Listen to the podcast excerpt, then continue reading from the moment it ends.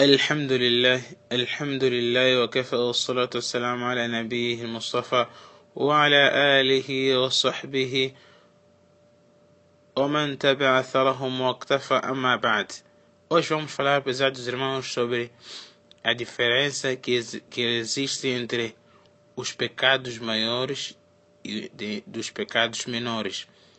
قال ابن القيم رحمه الله والذنوب تنقسم إلى صغائر وكبائر بنص القرآن والسنة وإجماع المسلمين وإمام ابن القيم رحمة الله عليه que Deus tenha misericórdia dele diz que os pecados segundo aquilo que se depreende das provas alcorânicas e da sunnat e segundo a unanimidade dos sábios divide-se em dois tipos os pecados maiores e os pecados menores então o o Imam Al-Qurtubi define os pecados maiores como Al-Kabiratu kullu dhanbin khatamahu Allah binarin ou ghadabin ou la'natin ou adhab.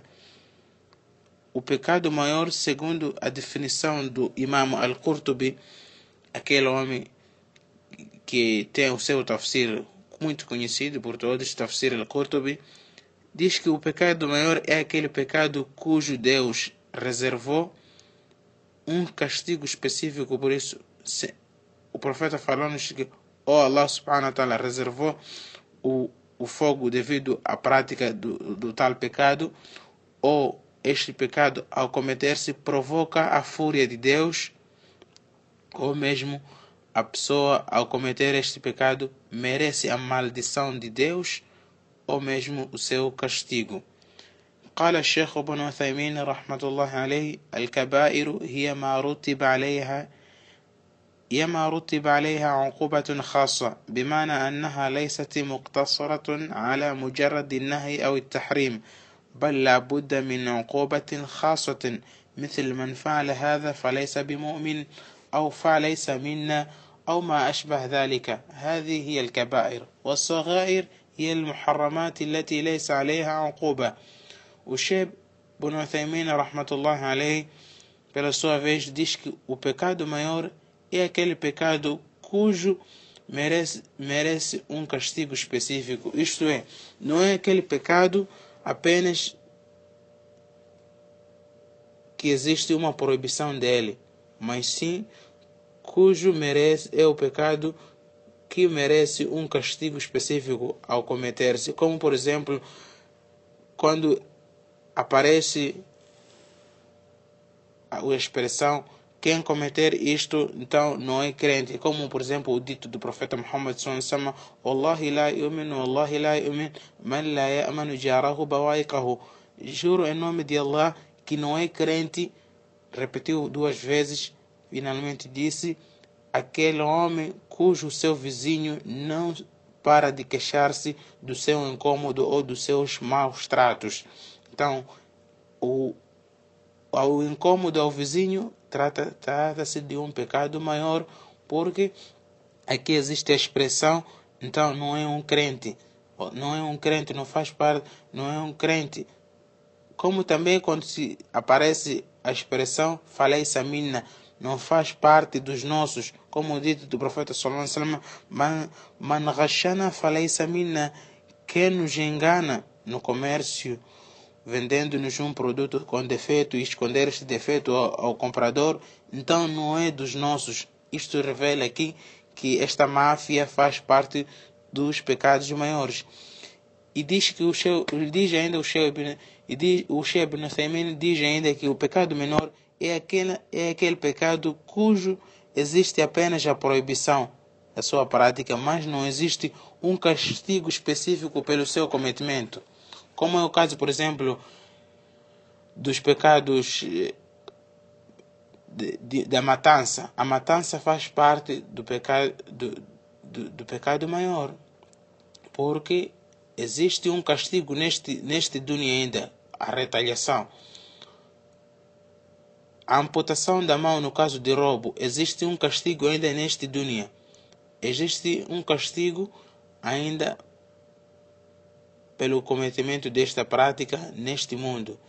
Então quer dizer que os pecados maiores são aqueles que, que, que têm um castigo específico neste mundo, como por exemplo o caso da matança, que tem um castigo neste mundo, como é o caso da retaliação, a amputação de mão no caso de roubo, o apedrejamento no caso de adultério para quem, para quem é casado e apedrejamento e o chamboqueamento, aliás, no caso do solteiro, ao cometer a fornicação. Então, estes fazem parte dos pecados maiores porque existe um castigo específico neste mundo ainda, como também na vida do além existe o castigo de a maldição, o fogo infernal. Quando o profeta Sallallahu diz que dois grupos de pessoas eu não vi na minha era, mulheres que, que andam vestidas, mas em simultâneo estão nuas. Eles entrarão no fogo infernal. Então, aqui isto revela que é um pecado maior, porque prometeu-se o fogo infernal. Diferentemente, no caso do pecado menor, não há promessa do, do, do fogo infernal, não há promessa da maldição, de haver uma, a maldição. E não existe um castigo específico neste mundo. De salientar, prezados irmãos, que os pecados menores são perdoados quando se abstém quando se abstém dos pecados maiores. Isto é, quando a pessoa se abstém dos pecados maiores, é razão de ser perdoado os seus pecados menores. إن تجتنبوا كبائر ما تنهون عنه نكفر عنكم سيئاتكم وندخلكم مدخلا كريما Allah subhanahu wa ta'ala diz neste versículo: Se evitais os grandes pecados de que sois proibidos, remir-vos-emos as más obras e far-vos-emos entrar em entrada nobre.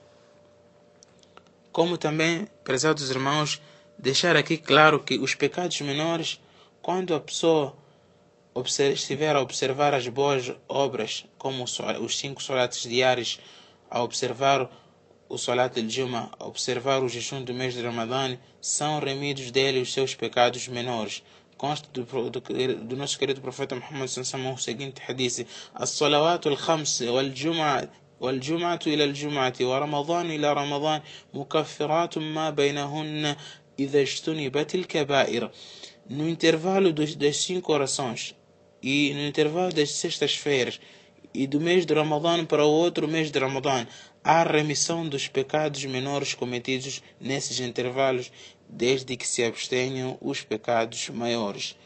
E mais outras devoções mencionadas em outros hadiths, como a observância do ritual do Hajj, o jejum no dia de Arafah, o jejum no dia de Ashura, etc. E só para terminar, o nosso querido profeta Muhammad advertiu-nos dos pecados menores, dizendo: Iyakum wa muhaqqirat dhunub. E mais adiante disse: Inna muhaqqirat dhunub mata yukhadu biha sahibuha tuhlikum. Abstenhai-vos de cometer os pecados menores que são desprevisíveis no vosso olhar. Mas depois ele diz: Pois os pecados menores quando julgado o seu praticante, fará este com que caia na desgraça.